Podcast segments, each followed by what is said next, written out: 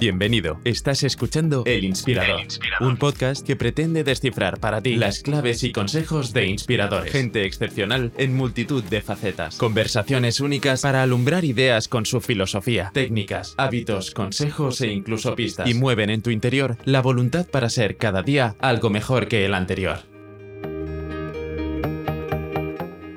Puede parecer que estamos viviendo una revolución tecnológica en el siglo XXI.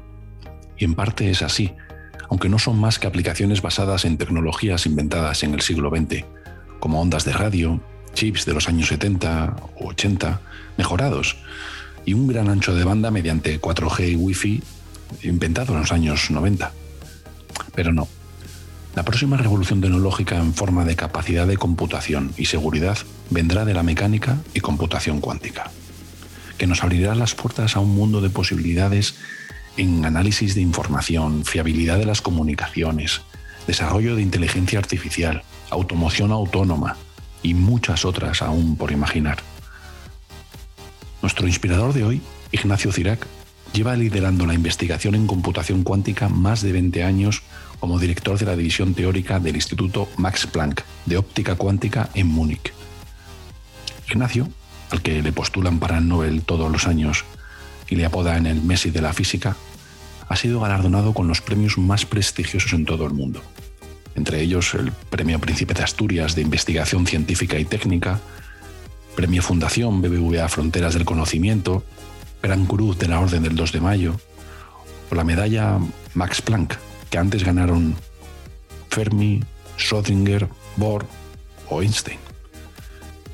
Sin embargo, a pesar de su reconocimiento mundial, en la conversación Ignacio se muestra cercano, amable y enamorado de la física y su trabajo.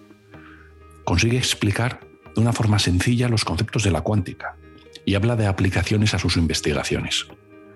Espero que os asombréis tanto como yo de su conversación. Sin más dilación, Ignacio Cirac, un físico enamorado. Bienvenido, Ignacio. Muchas gracias por estar con nosotros. Ah, un placer. Gracias.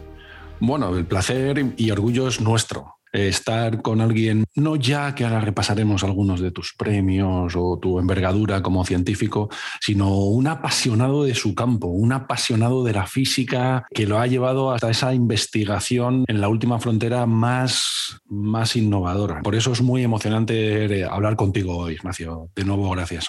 Vale, no, muchas gracias. Me gusta mucho eso que me digas porque realmente es la verdad. Lo que más me, me caracteriza tal vez es la pasión por la física más que cualquier otra cosa. ¿Cuándo nació en ti esa pasión por la física? ¿Estudiaste física fundamental? ¿En qué momento de tu infancia, deduzco, te diste cuenta que la física te llamaba?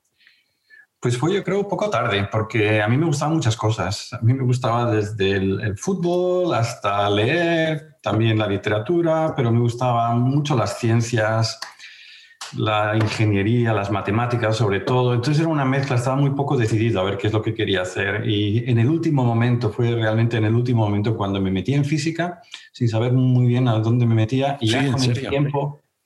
Con el tiempo me empezó a gustar más y más y más y sobre todo cuando me encontré en tercero de carrera con la asignatura de, de física cuántica es cuando dije, "Ah, esto sí que me gusta. ¿Qué es lo que más te fascina de la física cuántica, de la mecánica cuántica? Bueno, lo que más me fascina es la, la, la, la relación que tiene con la filosofía.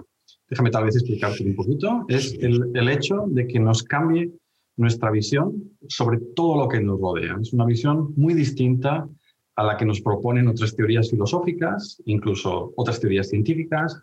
Y ese cambio que nunca lo enfatizamos lo suficiente, yo creo que es muy importante. ¿no? De hecho, yo creo que es probablemente lo más importante de la, de la física cuántica, más allá de todas las aplicaciones y todo, es este concepto que hay detrás que revoluciona lo, lo que estaba establecido y la forma en que teníamos de ver el mundo y lo cambia completamente.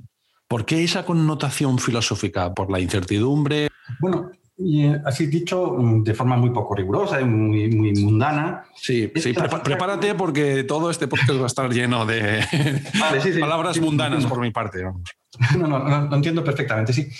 Básicamente lo que, lo que te viene a decir es que las, uh, las propiedades de los objetos no están definidas a menos que las observemos.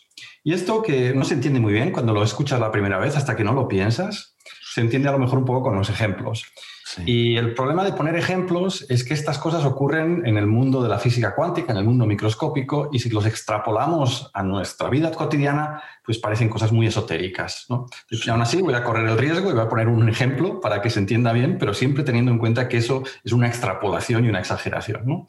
Y es una frase que se atribuye a Einstein, que decía, bueno, pero es que la física cuántica me dice que cuando no miro la luna no está ahí, esto es lo que dice la física cuántica en el mundo microscópico. Quiere decir que las propiedades de los objetos, en este, este caso, ¿dónde está la Luna? La posición de la Luna, cuando no observamos no está definida. Y esto cambia porque uno podría decir, la física antigua nos decía que a lo mejor no sabemos dónde está. Es muy difícil saberlo exactamente dónde está, ¿no? Con un centímetro de diferencia es muy difícil. Claro, es dificilísimo. La física cuántica no dice que sea difícil encontrar más o menos un centímetro. Dice que es que no está definida, que la naturaleza no lo ha definido. No está en ningún sitio definido. Y solo cuando los observamos queda definido. Y entonces eso, claro, cambia todos los conceptos de la naturaleza. La naturaleza y es, nosotros cuando nos movemos en la naturaleza no somos un agente pasivo, no simplemente observamos las cosas tal y como son independientemente de que estemos nosotros, sino que activamos también las propiedades de los, de los objetos. Y eso, claro, eso tiene unas connotaciones pues, que van más allá de, ya te digo, de los cálculos que hacemos los físicos o de, si encontramos partículas nuevas o no, no. Dice que la naturaleza es muy rara realmente. Entiendo ahora lo que explicabas de la parte de filosófica. Por eso los, los científicos que trabajáis en mecánica cuántica tenéis que hacer un doble esfuerzo, no solo por llegar a entenderlo, los cálculos, sino por, por cambiar de estructura mental. Eso es, eso es. Hay que desarrollar una intuición adecuada a la física cuántica, porque no estamos acostumbrados y nos, nos ha pasado, no es la primera vez que nos pasa en la historia, ¿no? Que de repente hay algo nuevo, inesperado y que nos tenemos que, nos tenemos que acostumbrar a eso, vivir con eso y ya cuando te acostumbras no te parece tan extraño, ¿no? sí, sí, claro, efectivamente. Sí, sí, Quiero poner el ejemplo de las, de las ondas electromagnéticas. Hoy, hoy, si yo le cuento, pues no sé, a, a una persona mayor o a una persona que no tenga educación científica o incluso educación, le digo, no, no, me estoy comunicando por unas ondas, no se va a sorprender, ¿no? Se lo escucha y está. Pero si hace 300 años le decías a alguien, cuando antes de que se descubrieran, que te ibas a poder comunicar por algo que no se ve ni se toca, parecería rarísimo. Sí, el tiempo nos acostumbra y pasa lo mismo con la física. Estudiaste mm, física, luego trabajaste en la Universidad de Castilla-La Mancha, diste un salto a Colorado y luego a Austria. Ese salto, ¿cómo surgió? Porque es un salto, me imagino que muy importante para tu vida. Bueno, pues em, como muchos eh, estudiantes que están haciendo doctorado, yo tenía mis dudas de si seguir adelante con la investigación o hacer otra cosa distinta. Y en el último momento, pues me fui a, una estancia de, que se llama de doctorado. Cuando estás haciendo el doctorado, pues puedes pasar un tiempo fuera de España. Me fui a Austria y allí conocí a un profesor y que realmente me, me, dirigió la pasión sobre la física, ¿no? Me empezó a gustar mucho. Y ahí es en el momento cuando conocí, les dije, no, pues me quiero quedar a esto, me quiero dedicar a esto y quiero hacer investigación. Y entonces acordé con él, él se iba a Estados Unidos, había una plaza de profesor en la Universidad de Colorado, y entonces él me dijo, ah, pues vente conmigo de postdoc, cuando termines el doctorado, y entonces dije, me voy a ir allí. Pero mientras tanto surgió esta posibilidad en la Universidad de Castilla-La Mancha, que era una universidad que acababan de crear, que estaban sacando plazas, me presenté, me dieron la plaza, entonces me quedé un poco con la disyuntiva, esto que hago, me quedo con la plaza, me voy, y lo pude acomodar. En la Universidad de la Castilla-La Mancha fueron muy eh, amables conmigo y me dejaron que diese las clases y luego me podía ir a, Estados Unidos también, así que estuve compaginando las dos cosas ah, y la verdad es que me fue muy bien. Y el salto a la, cumbre de la investigación y de la, innovación son los institutos Max Planck en Europa. Bueno, sí, los institutos Max Planck no cubren todos los campos, pero tienen algunos campos y en los campos que trabajan son, pues, son extraordinarios, porque te ofrecen unas condiciones que no te las ofrecen en otro sitio. Hay muy pocos, es decir, hay muy poca gente que es profesor del Max Planck, entonces tienes como una, o sea, muy selectivo y lo que hacen es dedicar pues mucha financiación a unos campos muy estrictos y con eso pues quieren destacar en esos campos. Eso hace que sean pues, altamente competitivos. No son quizás muy conocidos para el público en general, ¿no? pero yo los tengo por la cumbre de la innovación, al menos en Europa. Es verdad que la Alemania, Polonia, esos países han tenido una tradición en estudio de la física teórica, de la matemática teórica muy profundo. Yo creo que eso está arraigado en el, en el pueblo alemán. ¿Cómo nació la oportunidad de poder trabajar en el instituto?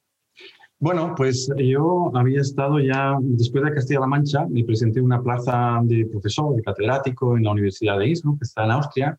Y uno dirá, Innsbruck, pero si ese es un sitio de esquí, ¿qué hace ahí la física cuántica? Bueno, pues resulta que Innsbruck fue un sitio muy importante, la física cuántica lo sigue siendo. Y fue un centro donde Schrödinger, a lo mejor le suena a los oyentes, el, este, pues estuvo allí trabajando, entonces pues, creó una tradición muy fuerte en la física cuántica, así que salió una claro, era una oportunidad única, me fui allí estuve trabajando cinco años y al cabo de cinco años, pues te vienen a llamar, eh, Max Planck llevan a, llamar a tu puerta. No es como las universidades donde tú te presentas a una plaza, sino que es una búsqueda proactiva. Ah, sí, ¿eh?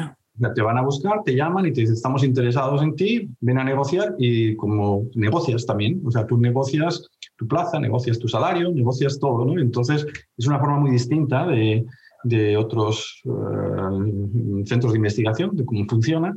Y bueno, pues yo tuve la suerte de que me vinieron a llamar y, normalmente cuando tienes una de estas llamadas no la rechazas porque es una oportunidad única. Totalmente. Bueno, yo, yo, conozco Innsbruck de una forma mucho más mundana. Yo fui allí en la Eurocopa del 2008, ah. que España jugó allí la fase de clasificación de grupos y me acuerdo que la vi contra Rusia, yo creo, el primer partido o el segundo, no me acuerdo. Yo te puedo decir, la primera vez que estuve en Innsbruck, perdona que te, lo diga, fue en el año 90, porque había ido ya ahí durante mi tesis doctoral, que es cuando dije que ah, sí. Y llegué allí y lo primero que pasó es que jugó el Real Madrid contra el equipo local, local el Goller, no sé cuánto, y le ganó 9-0. Y entonces, ya, carta de presentación ahí en el instituto fue que yo llegué de Madrid y le tocaba... es una ciudad muy pequeña. Sí, sí, es una ciudad muy pequeña. Yo llegué en tren desde Milán, pero es una, es una, es una parte preciosa ¿no? de Austria. Tú llegaste en el 2001. ¿Qué ha cambiado en estos 20 años desde cuando llegaste, tanto el instituto como tu percepción de la física cuántica? Bueno, en el instituto han, ha cambiado algo, se ha modernizado más. Era un instituto muy jerárquico, es muy alemán, muy antiguo. Y bueno, pues ahora yo creo que se ha hecho un poco más, el ambiente un poco más abierto. Era muy, muy serio, ¿no? Aquí llegabas y eras un profesor, te estabas en el despacho y todo el mundo te trataba casi pues con miedo, ¿no? Usted y todos. Y ahora no, ahora yo creo que somos colegas con todos los que trabajamos aquí. Eso ha cambiado por un lado y ha sido un cambio, yo creo, muy positivo. En cuanto a la, a la física, bueno, en el mi campo de la física en el que trabajo pues ha cambiado muchísimo también y la razón fundamental es que en los últimos años pues la industria se ha puesto también a trabajar en esto y entonces ha habido un boom y ahora pues en, mi tema de investigación pues parece que está como muy de moda. Entonces eso ha hecho que sí, que cambien, pues llaman de muchas partes, eh, no sé, pues tenemos eh, pues estamos también construyendo pues varias iniciativas aquí de centros de computación cuántica y cosas así. Entonces, bueno, pues es mucho más activo en el campo en el que trabajo. Claro, me imagino que después de 20 años y tus, no sé si llamarlo descubrimientos, tus eh, sí, descubrimientos en cuanto a, la computación cuántica habrá generado un interés increíble que hace 20 años no existía. sí, pero más, bien yo creo que por más que, eh, que, por mí, por los demás. Es decir, esto es, es una colaboración mundial entonces el campo va avanzando no por una persona, sino por muchas personas y entonces ha habido un avance muy grande durante los últimos años y eso ha hecho pues que ahora tengamos esperanzas y también pues existan esperanzas tecnológicas, esperanzas comerciales, esperanzas también de beneficiar a la sociedad en este campo y eso pues eh, yo creo que es muy sí, Porque exactamente lo que hacéis, yo lo he extraído de vuestra página web, sois punteros en lo que es la investigación de la computación cuántica, ¿no? El ordenador cuántico, por llamarlo de alguna forma, que cambia el esquema estructural absolutamente. Y que mejora, me imagino que muchísimo rendimiento. Yo te he leído muchísimas entrevistas y hablas siempre de que mejora sustancialmente la seguridad y la rapidez en, el cálculo. ¿no? Básicamente, más que capacidad de computación, que por supuesto es más un tema de cifrado y un tema de eficiencia. Es así, ¿verdad? Sí, eso, las dos cosas. La, lo del cifrado está más relacionado con la comunicación cuántica. La, comunicación cuántica permite pues, mejorar el cifrado y la, y la eficiencia de la computación, que en la práctica quiere decir que los problemas se resuelven más rápido que con un superordenador. hay muchos problemas en los cuales pues, necesitaríamos, nunca los podríamos resolver sin un ordenador cuántico. ¿Esta es la próxima revolución de la sociedad? La computación cuántica deduzco que puede traer tal cantidad de posibilidades en cuanto a las explicaciones informáticas que podría ser revolucionario. ¿Es, así o estoy siendo demasiado Bueno, yo creo que a largo plazo sí que lo será, sí que se tendrá una revolución, pero a muy largo plazo. Entonces, cuando hablo de largo plazo, quiere decir 20, 30, 50 años, no lo sé cuánto. Es un, es un cambio como cualquier nueva tecnología, ¿no? Pues eso eh, trae muchas cosas consigo, ¿no? Con el tiempo, ¿no? Tarda mucho tiempo en, en empapar a la sociedad, en empapar al tejido industrial y todo. Y, pero lo, que yo, a mí lo que me llama la atención no es solo la computación cuántica, sino que estamos asistiendo hoy en día, somos testigos de algo que, es que no ha pasado anteriormente, ¿no? que no es solo una idea, una tecnología, se están pasando 30 cosas a la vez. Es decir, está la, todo el mundo de la genómica. Ahora, bueno, todo lo que ha ocurrido con las vacunas, las, los, eh, yo qué sé, la astrofísica, están descubriendo cosas continuamente. Están los agujeros negros que los acaban de casi ver directamente. ¿no? Entonces, están ocurriendo en muchos campos unos saltos tecnológicos, la nanotecnología, yo qué sé, pues la, la inteligencia artificial. O sea, estamos viviendo muchas, muchas revoluciones científicas y tecnológicas a la vez. Y eso, pues, había pasado, pero con pocas de ellas. estamos abrumados casi con tantas. Sí, estoy totalmente de acuerdo contigo. Lo que pasa es que yo creo que todas estas revoluciones que estamos sufriendo, o sea, que, estamos viviendo y que somos partícipes, ahora que va a llegar la sonda esta a Marte, eh, que hablan de que hay muchas posibilidades de que falle, eso son, son, son al final son algoritmos informáticos los que favorecen que la sonda tenga la estabilidad suficiente como para poder bajar. Entonces, si tú tienes una capacidad de computación muchísimo más grande, la fiabilidad es mucho más grande. ¿no? O si tienes que hacer los cálculos para la mejor trayectoria de la nave hasta allí y para eso tienes que hacer un millón de iteraciones en las que tardas a lo mejor seis meses o un año, y si esas iteraciones las puedes hacer en diez minutos, como he oído que has hablado en algún momento, pues lógicamente yo creo que estamos muy limitados por esa capacidad de computación, con vehículos autónomos, con todo, ¿no? Entonces yo creo que es el, salto en la cuanto a la capacidad de computación puede venir por un diferente esquema, ¿no? Sí, sí, mm, estoy de acuerdo con lo que dices, sí. De hecho, em, hay campos como la inteligencia artificial, que la tenemos desde hace mucho tiempo, pero últimamente solo ha destacado tanto durante los últimos 10 años, así, y la razón esa parte de los nuevos algoritmos, sobre todo las mm, posibilidades de computación. vemos que cuando tenemos más posibilidades de computación, pues surgen aplicaciones nuevas y algunas de ellas pues incluso no las vemos. ¿no? Y eso yo es lo que espero y creo que pasará con la computación cuántica. Hoy en día nos podemos imaginar que si tenemos una, mm, posibilidades hacer computaciones más rápido, pues tendremos eh, impacto en algunos campos. Has mencionado algunos y, habrá muchos otros. Tendrá muchos eh, campos, tendrá aplicaciones en muchos campos, pero la mayoría de ellos es, no, los, no los podemos imaginar todavía. tú, o sea, ponte, ponte en, la siguiente situación. Ponte en el año 90, 91. Imagínate que ah, por aquel entonces estaban, estaba empezando Internet, ¿no? Estaban empezando la World Wide Web y todo esto. Y la gente pues decía, qué curiosidad, ¿no? ¿Qué, es, qué es esto? Imagínate que les hubiesen dicho, bueno, dentro de 10 años las redes ópticas van a existir y van a ir a una velocidad 100.000 veces más rápida que hoy. ¿no? Entonces, probablemente no se hubiesen imaginado muchas de las cosas que son posibles hoy en día, ¿no? Y estamos un poco así, ¿no? Te digo, pues imagínate que ahora de repente tienes una potencial de cálculo mucho más grande, pues seguro que existen posibilidades que hoy en día ni las, ni las podemos pensar, ¿no? Y yo espero que sea, sea algo así. Ya sé que, hemos empezado hablando del amor por la física, ¿no? Lo que pasa es que no me resisto a preguntarte, has recibido muchísimos premios, eh, muchos muy relevantes, de los mejores premios que un científico o un ciudadano español puede recibir. ¿no? ¿Qué se siente al ser eh, tan reconocido? Eh, tengo, tengo esa curiosidad, ¿no? Eh, ¿Qué se siente al, recibir esos premios, al acumularlos? Bueno, me siento realmente, como te digo, como me siento es un privilegiado. Y te lo, te lo explico, porque hay mucha gente que ha hecho pues, de su pasión su vida ¿no? Y que lo ha disfrutado como yo, que lo he hecho, que además ha podido pues, ganarse el sueldo con eso, de tal forma que puedes vivir relativamente bien con eso, eso es una, una suerte. Pero si además te lo reconocen de esta forma, pues es todavía una suerte adicional, ¿no?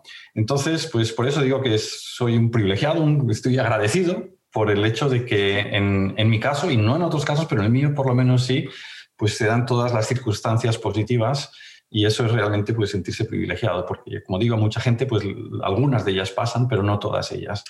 Entonces, bueno, ha sido una, una, una, suerte de, de, coincidencias que ha habido para que ocurra esto y trabajo y todo, ¿no? En muchos casos, pero bueno, pues me siento muy, muy agradecido y muy, pues, eh, privilegiado y satisfecho. Perdona que lo diga, pero también agradecido. Otra cosa que normalmente ocurre en nuestro caso y también ocurre en, en, otros casos es que a veces se dan los premios a una, una, persona o se da el reconocimiento a una persona, pero hay unos equipos muy grandes detrás. ¿no? Cuando dan un Oscar a algún director, pues seguramente hay mucha gente que ha trabajado detrás y mucha gente que... Y nos pasa lo mismo a los científicos cuando recibimos premios, a la, la mayoría, y algunos a lo mejor que no, que lo han hecho en un laboratorio aislados, pero eso ya no suele pasar. Participas también en el Consejo de Telefónica. ¿Qué aportas en ese consejo? No suele ser normal el contar con, con, científicos y a mí me parece extraordinario. No, de hecho no es, no es normal y es una, es una apuesta que han tenido los presidentes de Telefónica y es por incluir un perfil distinto a los que normalmente están allí, pues porque vengo con otra perspectiva, otros puntos de vista y tengo una formación más tecnológica también de la que normalmente están eh, los miembros de los, los, consejos. Entonces yo creo que se ha, tenido, se ha tenido en cuenta, entonces mi aportación es un punto distinto, un punto de vista distinto y yo estoy, o sea, mi experiencia en organismos eh, internacionales es muy grande. Yo he estado en muchos organismos de consejos científicos y consejos también pues, de colaboración con industrias, así. Entonces, yo creo que es esta experiencia la que, la que puedo traer, que más que nada es muy distinta. Telefónica tiene un consejo, la gente del consejo son realmente de, todos de, de primerísima fila, pero es muy diversa en el sentido de que hay distintas distintas componentes y, como te digo, pues la mía es una distinta a las demás. Sí, seguro que tienes muchísimo que aportar. Me parece una decisión súper inteligente. Ignacio, me gustaría agradecer tu tiempo teniendo un detalle contigo, enviándote un libro, un regalo de libro. He estado trasteando qué, hobbies tenías eh, y no sueltas prenda, ¿eh? no sueltas nada. Entonces, cuando me sucede esto y estoy tan, tan desorientado, porque regalarte un libro de física cuántica me parecía un poco absurdo, ¿no? pues he optado, el otro día hablamos con uno de mis escritores de cómic preferidos, Hernán Migoya, que tiene una serie que ha publicado de Carballo, adaptado a cómic, a novela gráfica, junto con Bartolomé Seguí. Pero estos libros de cómic son totalmente diferentes a lo que estás acostumbrado a leer en tu vida personal, quizás, y además reflejan esa Barcelona, eh, Manresa de los años 80 y demás. Muy bien, pues muchísimas gracias. Sí, sí, desde luego las, las, novelas de, de, Barcelona, Vázquez Montalbán y todo esto, pues me interesan, me interesan mucho, así que encantado. ¿Qué hobbies tienes, eh, Ignacio, fuera del tiempo de, en el instituto? Porque, bueno, pues leo, leo bastante. ¿Qué te gusta leer? Bueno, pues cosas de historia, por ejemplo, o sea, libros de historia. Veo, Veo también, ahora que tenemos el YouTube y todas, las, eh, todas estas posibilidades, pues veo cosas que son, me interesan, pues veo muchos documentales de historia, de ciencia también. Sí. Y luego más así también hago deporte, pues, eh, pues cuando puedo, me gusta mucho ir a esquiar, estoy aquí al lado. eso, tiene que ser, una de las grandes ventajas de vivir allí. Eh, pues, pues lo es este año, desgraciadamente no lo he podido aprovechar, pero bueno, claro. el año que viene lo cojo con más ganas, sí. Claro. Cuando estuve mm, estudiando la parte de mecánica cuántica para hablar contigo, me acordé de la serie, de una serie que he visto este año que se llama Devs. No sé si la has visto. Es una serie en la que investigan con un ordenador cuántico y el ordenador es tan, tan, tan, tan potente que es capaz de determinar el futuro y también el pasado, ¿no? Porque extrapola con esa capacidad de computación tanto, ¿no? si no la has visto, es una serie Vale, pues fantástica. No, sé en qué plataforma está, pero creo que está en HBO. Es una serie D-E-V-S. Devs. Es una serie corta, 6-8, y hablan muchísimo de lo que es la mecánica cuántica y del descubrimiento, es un magnate de los medios de, tecnología, pues un poco similar a Steve Jobs, ¿no? que vive traumatizado por la muerte de una hija y él acaba pues inventando, descubriendo un ordenador cuántico, que además el diseño de la serie, el diseño gráfico de la serie es precioso. Y cuando te muestran el ordenador cuántico, es una estructura de cristal simétrica, es un visualmente es precioso, ¿no? Y, la serie la fundamentan en lo que es la increíble e inhumana eh, capacidad de computación del ordenador cuántico, ¿no? Eh, pues la, veré, sí, sí, es muy atractiva, sí. Sí, y además te, te, encantará porque tiene una connotación filosófica toda la serie increíble de determinismo y al final hay un pequeño circunloquio de uno de los personajes sobre Virgilio. Eh, eh, te encantará, ¿no? no A mí es de las series, ya es del año pasado, yo creo, que más, que más disfruté. Y tú que sabes de qué va la materia, pues ni, ni te cuento. Muy bien, Ignacio, ha sido un auténtico placer hablar contigo. muchas gracias. Vale, pues, muchas gracias, muy, muy amable, muy, ha estado muy, muy relajada la entrevista, está muy a gusto. Muchas gracias. Placer. Muy bien, hasta la próxima. Vale, hasta la próxima. Adiós.